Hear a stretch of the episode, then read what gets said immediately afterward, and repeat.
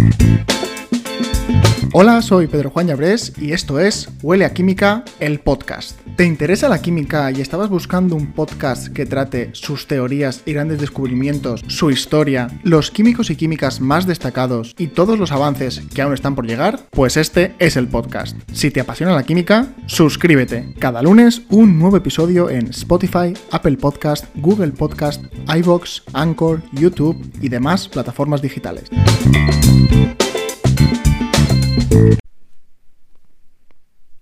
Hola, bienvenido, bienvenida a mi podcast, al podcast de Huele a Química. Eh, si me estás viendo a través de YouTube, hoy verás que el escenario es un poco diferente.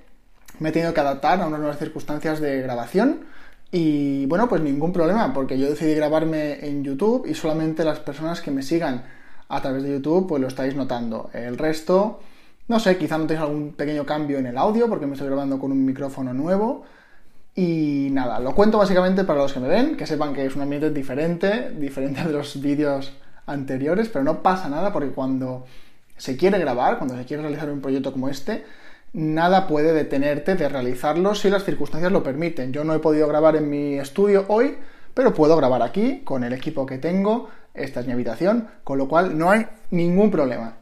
Entonces, en el episodio de hoy Em, ya vamos a acabar, hemos acabado ya con la historia de la química, ¿vale? Como tal. Ya le hemos dado un buen repaso en los episodios anteriores. Em, y hoy vamos a hablar un poco más de lo que es la carrera universitaria en química, un tema que quizá os interese a, muchos, los que estáis iniciando vuestra aventura en la carrera de química, los que estáis pensando en comenzar una, o, o los que estáis ya dentro de ella y queréis, bueno, conocer cosas que a lo mejor no sabíais. Em, concretamente voy a hablar un poco de mi experiencia universitaria en la, carrera de química em, y, concretamente de alguien que ha completado, digamos, lo que es la trinidad de, la carrera académica en química, que sería eh, carrera, máster y, y tesis, ¿vale? Eso no es obligatorio que lo haga todo el mundo, es una opción, es la vía académica de la, química. Es lo que voy a hablar hoy, de la vía académica. Carrera, máster y, tesis. Obviamente cada persona es un mundo, ¿vale? Y cada universidad también. Pero a modo general me gustaría tratar el tema de la carrera universitaria en química eh, con algunos tips, generalidades y quizá algunos consejos que me hubiera gustado que a mí me contaran antes de empezar mi, mi carrera, ¿vale? Así que bueno, si crees que este episodio puede serle útil a alguien que conozcas, eh, compártelo con él. Si crees que puede ser útil en general para más gente, compártelo en redes sociales. Y bueno, como siempre, suscríbete, suscríbete a este podcast si no lo estás, si acabas de llegar y no sabes quién soy. Em, ya lo has visto en la introducción, pero suscríbete porque hay más contenido de química a partir de ahora. Cada lunes verás un nuevo episodio, más los que tienes ya eh, atrás, ¿de acuerdo? Así que suscríbete y compártelo en tus redes sociales. Así que venga, arrancamos con este episodio del podcast, ¿vale? Em, y vamos a empezar por el principio, ¿no? En la antigüedad, ¿no? Cuando, cuando yo era un, niño pequeño, digamos que desde siempre se me han dado bien los estudios, ¿vale? Eso es, así, siempre se me han dado bien los estudios. Quizá más por la facilidad que tenía de aplicarme y la responsabilidad que yo tenía inculcada por mi familia, que quizá por mi talento, ¿vale? Es decir, ha sido, yo me considero una persona no talentosa, sino trabajadora. Que eso siempre para mí es una cosa que suple al talento, ¿no? El trabajo duro y constante. Entonces, a medida que fui creciendo, era obvio que tenía una mente curiosa y dispuesta a, aprender, con ganas de aprender.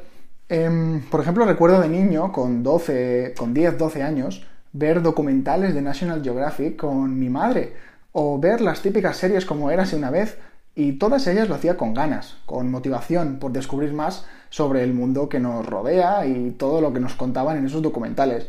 No sé si eso es normal o no es normal en un chaval de 10, 12 años, pero yo la verdad es que a veces lo solía hacer. Em, eso nos trae una pregunta. ¿La mentalidad científica se nace o se hace? Eh, es decir, tú puedes desarrollar una persona la curiosidad, el querer conocer cosas, el, querer aprender cosas nuevas del mundo, ya sea de la rama que sea. Bueno, yo si tuviera que mojarme, la verdad es que primero diría que es complicado, complicado, inculcar la curiosidad a, alguien que no la tiene, ¿de acuerdo? Por algún tema científico, porque todos tenemos curiosidad por algo, pero quizá por temas científicos, pues si no la tienes, a no ser que encuentres justamente esa rama que te interesa mucho, que eso puede pasar. Eh, bueno, es complicado, ¿no? En mi caso yo tenía curiosidad por varias cosas siempre, no era solo, evidentemente, no supe desde pequeño que quería ser químico, pero sí que tenía esa curiosidad. repito la palabra curiosidad porque creo que la curiosidad es quizá la auténtica clave de una mente científica, ¿vale? Eh, la curiosidad por saber cómo suceden las cosas, que lleva a alguien a invertir un tiempo en buscarlo, informarse hasta conseguir esa respuesta, eh, pudiendo quizá hacer otra actividad, ¿no? Esa capacidad que tienen algunas personas de invertir su tiempo en contestarse preguntas que previamente se han planteado ellos mismos o que han escuchado plantear, me parece que es una de las cualidades científicas más valiosas y yo personalmente valoro mucho a la gente que es curiosa. Y me decepciona a veces quizá la gente que no lo es. Con lo cual, em, si a ti te gusta la ciencia, seguro que es que es porque eres una persona curiosa, que no le gusta dejar preguntas abiertas. Y como dije en podcast anteriores, que de otras preguntas, o sea, de otras respuestas que encuentras a preguntas, te salen otras nuevas, ¿no? Esa es un poco la mentalidad científica. Entonces, la cuestión a la que quiero llegar es que desde niño siempre he sido una persona, eh, digamos, más curiosa por lo menos que los que me rodean. Y bueno, fui evolucionando en mi carrera como eh, adolescente, ¿no? Y cuando llegué a bachillerato, pues ya tuve que elegir, eh, obviamente, qué rama del bachillerato quería elegir. Eh, quería estudiar. Entonces, evidentemente, elegí la científica, ¿vale?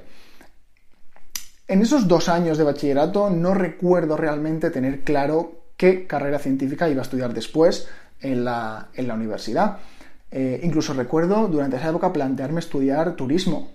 Turismo, por eso de que yo soy de Mallorca, con lo cual pues es una, era una carrera que tenía bastantes salidas. Eh, entonces recuerdo incluso plantearme no estudiar una carrera de ciencias, eh, sino pues eso, turismo, por ejemplo, ¿no? Pero finalmente, y sobre todo inspirado o motivado por mi profesora de química, eh, fue mi primera opción a la hora de elegir una carrera en la universidad después de la selectividad, ¿vale? Mi primera opción era química. Hay una anécdota con mi profesora de química del instituto, que no sé si algún día escuchará este podcast, pero ya lo he hablado con ella en, privado, así que... Eh, y es que cuando fui a pedirle un día consejo sobre, oye, quiero estudiar química el año que viene, no sé, me tienes que decir algo, algún consejo, algún algo que quieras comentarme.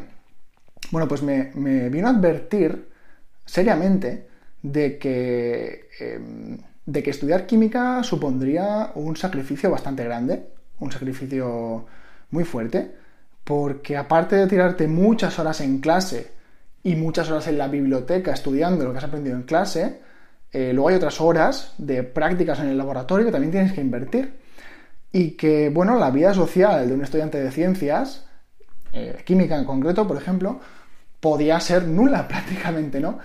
Que tenía que estar muy dispuesto a sacrificar em, muchas horas de mi vida en preparar esa carrera porque si no, pues no iba a salir bien.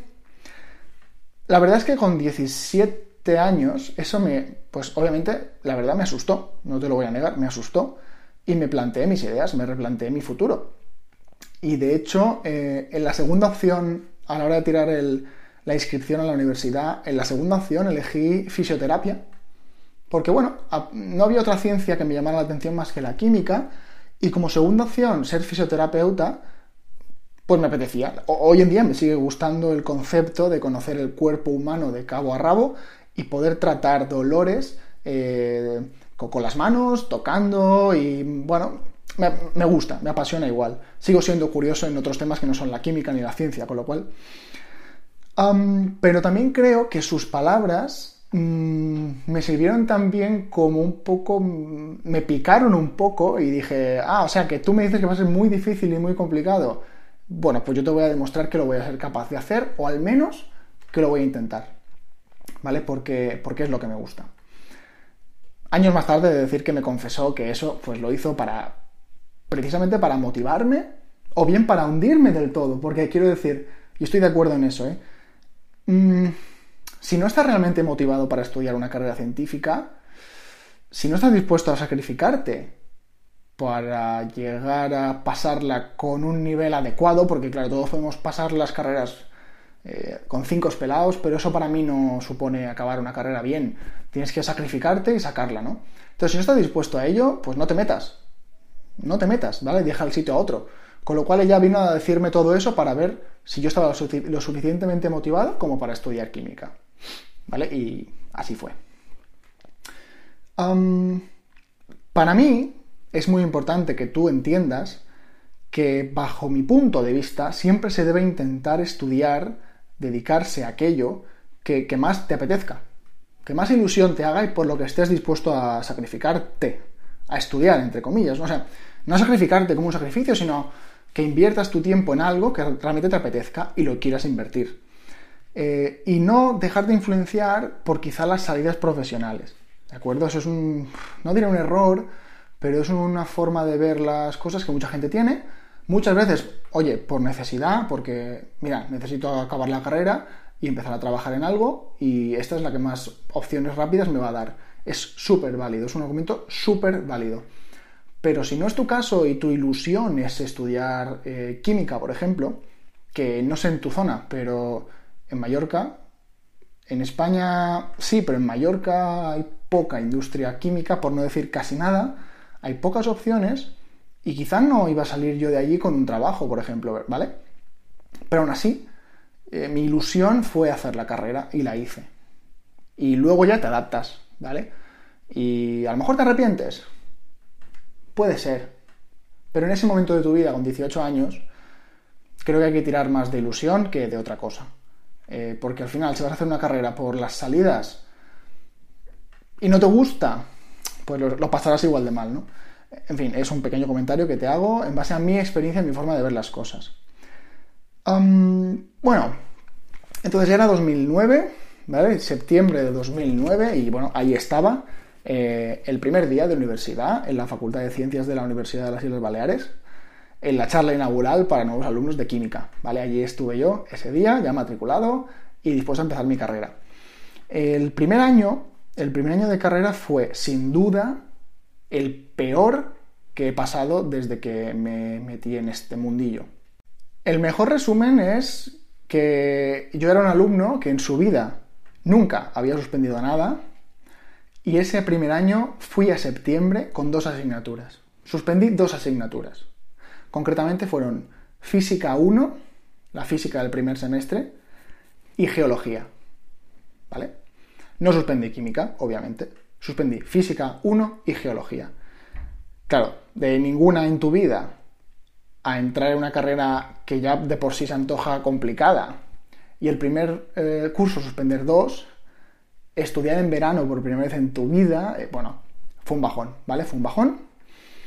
Eh, fue el peor verano de mi vida. Sí. Me sirvió mucho para madurar.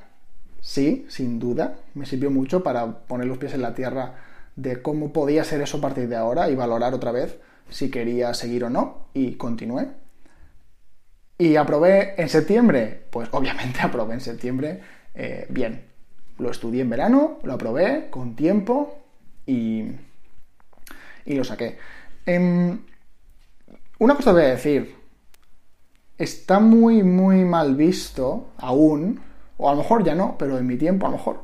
a lo mejor yo lo tenía mal visto. Eh, ir a septiembre. Mm, es decir, estaba mal visto no sacarlo todo al, al día, ¿no? Suspender cuando lo quizá lo más inteligente que se podía hacer o se puede hacer hoy en día con las carreras es dejar asignaturas, ¿vale? Ahora ya tenéis julio todos, ahora yo no me voy a meter en eso porque no, ya no me lo sé, pero ahora tenéis julio, ya no tenéis septiembre, con lo cual el tiempo que tenéis entre junio y julio es menos para estudiar, pero bueno, en mi época se podía, uno, dejar la asignatura eh, en junio y estudiar en verano y sacártela en septiembre, con lo cual te permitías el lujo de sacar dos buenas notas porque tenías tiempo para estudiar en cada etapa. Con lo cual, te quiero decir que dejarse asignaturas para sacar mejor nota me parece una buena estrategia. Yo no lo hice y del, del, cúmulo de trabajo que me surgió, suspendí. Luego me arrepentí de no haber pensado eso antes y dejarlas y Porque claro, al final la nota que saqué, no recuerdo ahora si fue un 5 por ir a septiembre. No, creo que me hicieron media, al final fue una nota decente. Pero bueno, que lo pasé fatal, ¿no? De las otras asignaturas resté tiempo de estudio, con lo cual, bueno, en fin, que si tienes que valorar dejar algunas para septiembre para sacar mejor nota, hazlo. Bien, el resto de la carrera la saqué bien y luego te contaré más. Pero volviendo a esto, volviendo a primero, que fue el peor curso, sí que es verdad que hay algunos tips que yo he aprendido con los años, algunos consejos que me hubiera gustado que me dieran a mí y que te quiero dar, ¿vale? A ti en este, en este episodio del, podcast. Vale, vamos a ver el primer tip que te quiero dar, eh, sobre todo para primero, luego ya el resto de la carrera también se puede aplicar, pero sobre todo en primero, ¿vale? Eh, bien, la nota media de la carrera es muy importante. La nota media de la carrera ha de ser alta. Eh, por el simple hecho de que tener una nota media alta te mantiene todas las puertas abiertas. A cada centésima, a cada décima que vas bajando de la media, quizás se te van cerrando puertas que luego ya nunca jamás volverás a poder abrir. ¿Vale? Es un sentimiento bastante frustrante encontrarte con que una puerta no la puedes abrir, te apetecería abrirla y sabes que no puedes volver atrás. No puedes volver a hacer la asignatura y sacar mejor nota. No, no puedes, porque el número no cuadra. Si la nota de corte es aquí y tú estás más atrás, no puedes volver, ¿vale? Es frustrante, por eso yo ya a quien me pregunta le digo, la nota es clave, importantísima, ¿vale? Y, me preguntan, ¿vale? ¿Cuál es esa nota? Eh, ¿Cuál es la nota que hay que sacar? A ver, un 10 siempre te abre todas las puertas, ¿no? Pero no, yo siempre digo que la, al menos una nota mínima que debes ponerte como objetivo es el 8,5. 8,5 es la nota que, digamos, que te mantiene todas las puertas abiertas bastante tiempo. Sé que es muy alta. Y mantener un 8,5 durante 4 años de carrera con 40 asignaturas es un reto tremendo. Pero bueno, la verdad es que luego las notas de corte para, por ejemplo, becas doctorales, por ejemplo, eh, pues son de 8,5 para arriba. Si quieres acceder a un máster al año que viene, pues hay notas, a lo mejor no tan altas, pero también son altas. Eh, y no hay becas para todos, ni plazas para todos, con lo cual al final los que se llevan las becas son los de los 9, 9 y medio. Es decir, que 8 y medio, pues te mantienes ahí con posibilidades, pero tampoco te asegura nada, ¿no? Eh, es una barbaridad, lo sé, pero ya dijo mi profe, ¿no? De química, que había que estudiar mucho y sacar muy buena nota. Así que si vas a meterte en una carrera de química, si estás empezándola o llevas una nota todavía alta, por favor, céntrate en que es importantísimo la nota. Es muy importante. Es que es, así, ¿vale? Hay que aprender y hay que trabajar y hay que sacar buena nota. De y medio para arriba. Vale, siguiendo un poco con el hilo, eh, para sacar una buena nota es imprescindible una dedicación total a la carrera. Em, durante los 4 o 5 años que te dure la carrera, eres trabajador y tu trabajo es estudiar. Vuelvo a lo mismo, habrá circunstancias de todos los tipos, gente que no pueda dedicar 24 em, horas a pensar en la carrera, que tenga que compaginar la carrera con otro trabajo. Eso existe, lo sé, pero yo voy a la gente que quizá no tiene que hacerlo y que puede dedicarle 24 horas a la carrera. Pues bien, dedícale, 24/7 a la carrera. Eh, no son jornadas de 8 horas como un trabajo, son jornadas mm, desde que te levantas hasta que te vas a dormir. Eh, si tienes un día libre, eh, yo llegaba a ponerme contento de que fuera fiesta, de que el día siguiente fuera festivo, porque pensaba, wow, más horas para estudiar, qué guay. Es así, no tenía, si no tenía clase podía estar en la biblioteca. La verdad es que me ponía contento de verdad, ¿eh? no es broma. estábamos contentos yo y mis compañeros de, guay, mañana biblioteca todo el día. ¿eh? Sí, sí, sí, qué guay, podremos adelantar un montón de trabajo. y no había festivos, no había domingos, no había sábados. Obviamente dentro de esa planificación de 24/7 teníamos nuestro margen para, para, bueno, para pasarlo bien, ¿no? Pero siempre solía ser cuando no había sol. Es decir, el, estudio lo marcaba también un poco eh, el sol. Eh, todos los sábados por la noche cenar o salir, el viernes por la noche también, pero durante la semana Y el fin de semana, cuando no teníamos nada que hacer, era para estudiar. Solo de esa forma se puede sacar el 8,5 ansiado que estamos hablando de todo el tiempo. voy a confesar ya, en este punto del podcast, que yo no saqué un 8,5 y sí me dediqué 24/7 a la carrera. Fueron cuatro años de absoluta dedicación a mi carrera en química, compaginada con deporte a, las a partir de las 8 y media, 8 de la noche, pero hasta esa hora era eh, clase, biblioteca, clase, biblioteca. No había más, no tenía nada más en mi vida que no fuera clase y biblioteca. y no, no saqué el 8 y medio. Mm, ser un trabajador constante no me sirvió para sacar el 8 y medio, pero, pero mi conciencia está tranquila de que lo di todo. No puedo arrepentirme de no haber dado todo para sacar el 8 y medio eh, y no sacarlo. Eso me fastidiaría mucho, no haberlo dado todo y luego tener que, mm, digamos, que conformarme con una nota baja. Yo lo di todo, no lo saqué, no pasa nada. Eso, se, eso pasa, ¿de acuerdo? Pero que no se diga que no has dado todo tu máximo para sacar la nota y aprender todo lo que te intentan enseñar. Vale, el tercer tip es que el primer curso de química y las prácticas de laboratorio durante todo el año, perdón, durante toda la carrera, son claves. ¿Vale? El primer curso y luego todas las asignaturas que son prácticas de laboratorio, para mí son imprescindibles. O son importantísimas, ¿vale? Eh, primero de carrera es un curso trampa, ¿vale? Siempre lo es. Se juntan muchos factores que te impiden totalmente sacar buena nota. Eh, que no puedes controlar, ¿eh? Em, el primer factor sería el hecho de que sea el primer año de universidad.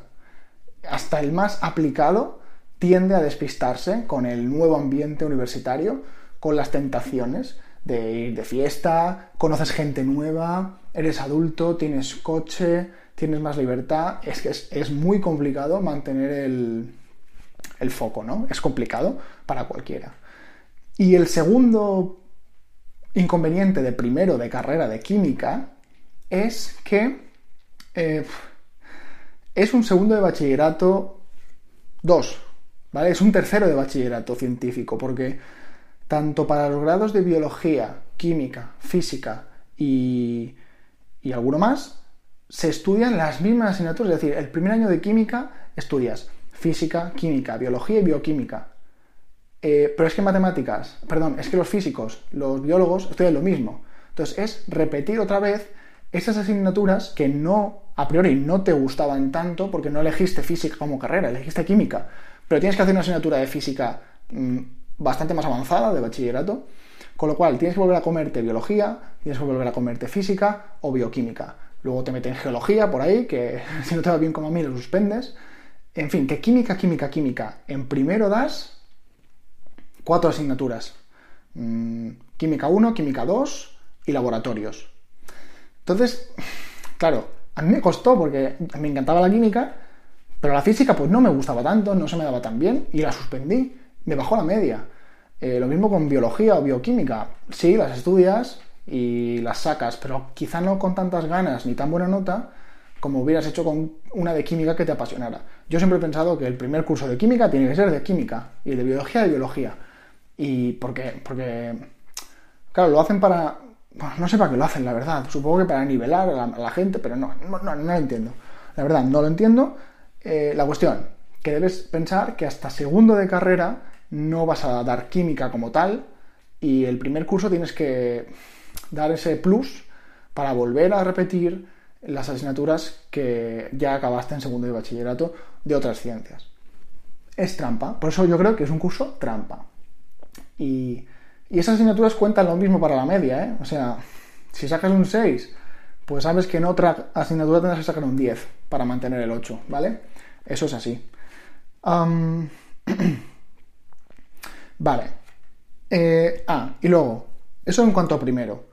En cuanto a las prácticas de laboratorio, ¿por qué son importantes? Bueno, porque son asignaturas, a priori, son más divertidas, son más entretenidas, haces prácticas, tocas instrumentos, haces reacciones o lo que sea que hagas, eh, son prácticas, o sea, son asignaturas muy, muy útiles para sacar un 10 o un 9, así de claro. no es que sea fácil, pero es difícil sacar mala nota en esas asignaturas porque, bueno, justo que hagas las prácticas bien hechas, eh, presentes informes, hagas el examen sobre las mismas prácticas que ya has hecho, son asignaturas que debes esforzarte un pelín más de lo que lo harías para sacar el 10. ¿Vale? Piensa que haces eh, pues entre, entre 10, entre 8 o 10 asignaturas de prácticas durante la carrera de química. Eso pueden ser 8 o 10 dieces en la nota, en tu expediente. ¿Vale? Eso te deja mucho margen para las asignaturas que peor te vayan, poder sacar un 6, un 7. ¿Vale? ¿Ves por dónde voy, no? A ver, yo siempre iba por el 10. Pero bueno, a veces yendo con la nota en la cabeza, yendo con el Excel incluso en, la, en el ordenador de tus notas, puedes decir, ah, mira, es que de esta te a sacar un 10. Pues voy a, voy a dar ese punto extra en este laboratorio para sacar el 10 redondo y poder sacar el 7 en química orgánica que no me va bien, que no me gusta. ¿Vale? ¿Me explico? Vale. Y el último consejo, a nivel así práctico, es cuidado con la metodología de enseñanza de las carreras. Vale. Um, ¿Por qué digo esto? Desde 2009 ¿vale? que es justo mi primer año de universidad, eh, se aplica el plan Bolonia. Si no lo sabes, a grandes rasgos te cuento que este plan pretendió en su momento quitar protagonismo al profesor y así dar más voz al alumno. ¿Vale? Mm, ¿Cómo? Pues mediante la propuesta al alumno de problemas, trabajos, presentaciones. Es decir, plantear siempre dudas al alumno, que él las resuelva, eh, buscar soluciones a esas preguntas, durante todo el semestre, es decir, una formación continua del alumno. Además, se introducen, al menos en ese momento, se, introdujeron parciales, no solo finales, y porcentajes en las notas. Por ejemplo, pues ejercicios un 20%, eh, una presentación oral un 10%, el parcial un 30% y el final un 40%. La cuestión es que te jugabas la nota final, o te la sigues jugando, hoy en día me parece que funciona igual, a trocitos de una tarta, ¿vale? eso está bien, que el alumno trabaje continuamente todo el año, vaya sumando puntos hasta llegar a la nota final, bueno, es una idea. Está bien como otra cualquiera. Eh, ¿Cuál era la alternativa antes del plan Bolonia? Dejar que el alumno, creo que, creo que era que simplemente había un examen final, algún trabajo habría por en medio, no lo sé, pero había un examen final y ese examen final era la nota. Examen, nota, ¡pum! Mm, ya está, ¿no? Dejabas al alumno que se organizara como quisiera hasta llegar el día del examen. Bueno, es otra estrategia, ¿no? encajará mejor con cada persona. para mí, en mi opinión, eh, cada alumno tiene una facilidad para unas asignaturas y menos facilidad para otras, ¿vale? Y por tanto, la lógica te dice que debes dedicar más tiempo a las asignaturas que peor te vayan o, no, o prefieres dedicar el tiempo a las que mejor te vayan para sacar un 10 redondo y las otras permitirse sacar un 7. ¿Vale? Son estrategias que el alumno puede elegir. Eh, pero es que en Bolonia es muy difícil elegir, porque cada profesor aplica el plan a su asignatura y cada semana dan ejercicios, cada semana propone un trabajo, eh, después una presentación oral, cada asignatura. Además, tienes parciales, con lo cual la semana previa a cada parcial tienes que dedicarte casi, casi, casi a una asignatura concreta. Em, en fin, y todo eso se mezcla, ¿no? Todas las asignaturas se mezclan siempre con plazos de entrega de cosas. Se hace bastante difícil autogestionar tu tiempo y dedicarte más a las asignaturas que tú elijas para sacar una buena nota. Entonces, bueno, para mí es más difícil sacar el 8,5 con el plan Bolonia que con cualquier otro plan. ¿Vale? Por eso digo que atentos a la metodología, hay que saber que eso funciona así y gestionar tu tiempo como puedas. ¿Vale? No te digo cómo hacerlo porque cada uno lo hará como quiera. ¿Vale? Bien, espero que estos tips te sirvan antes o durante tu carrera y pueda ayudarte a cumplir tus objetivos. ¿Vale? Pero la verdad es que quería usar este tiempo de podcast para comentarlos porque creo que son útiles. Bien, en la carrera de química se estudia a grandes rasgos eh, pues las diferentes ramas de la química, ¿vale? Que ya comentamos en, eh, un episodio anterior de este podcast, que son la, inorgánica, la orgánica, la química física, la analítica, la ingeniería química y la bioquímica. Entonces, cada una tiene durante la carrera tres asignaturas teóricas y una práctica de laboratorio. Básicamente se consiste en eso la carrera, en estudiar cada rama dividida en diferentes asignaturas, ver cómo se relacionan entre ellas, cómo se ayudan unas a otras y aprender el global de la química, ¿vale? Eso unido a las prácticas de laboratorio, pues hace que toques cada rama, tanto teórica como práctica, como, como en la práctica. Eso está guay. Entonces, eso se hace básicamente durante los tres primeros años y puedes llegar al cuarto año ya sabiendo, se supone, qué rama te gusta más o al menos sabiendo qué rama no te gusta nada o cuáles no te gustan nada. Ahí ya tienes la opción de elegir las optativas que más se adecúen a tus gustos con respecto a lo que vas a querer hacer el año que viene en el máster, ¿vale? En mi caso, yo tenía claro que me quería dedicar a la química orgánica de síntesis de fármacos. Yo tenía muy claro que quería ser químico orgánico sintético de moléculas con actividad biológica, actividad terapéutica, ¿vale? Eh, por tanto, yo escogí todas mis asignaturas optativas en base a eso y mi trabajo de fin de grado hubiera sido también en química orgánica, de no ser porque mi nota baja o no tan alta me impidió elegir el grupo de química orgánica antes que mis compañeros, con lo cual ya quedó ocupado. Y nada, invertí mi tiempo en el trabajo de fin de grado con el grupo de ingeniería química, el cual me fue muy bien, estoy muy contento de haberlo probado, pero bueno, me hubiera gustado seguir con mi plan, que era dedicarme a la química orgánica y aprender ya a nivel, eh, a nivel experimental cómo funcionaba el laboratorio de química orgánica desde la carrera. ¿Vale? Pero el plan es ese, dedicar tu cuarto año a focalizarte en lo que ya quieras hacer en el máster. Y si no lo sabes, pues probar varias cosas para luego decidirte, ¿vale? Eso no hay ningún problema. Bien, pues llegamos al año 2013 y acabé mi carrera, ¿vale? Acabé todo, aprobé todo y ya os cuento la nota final que saqué, que fue un 7,23, ¿vale? Tendré ese número marcado a fuego en la mente siempre, 7,23.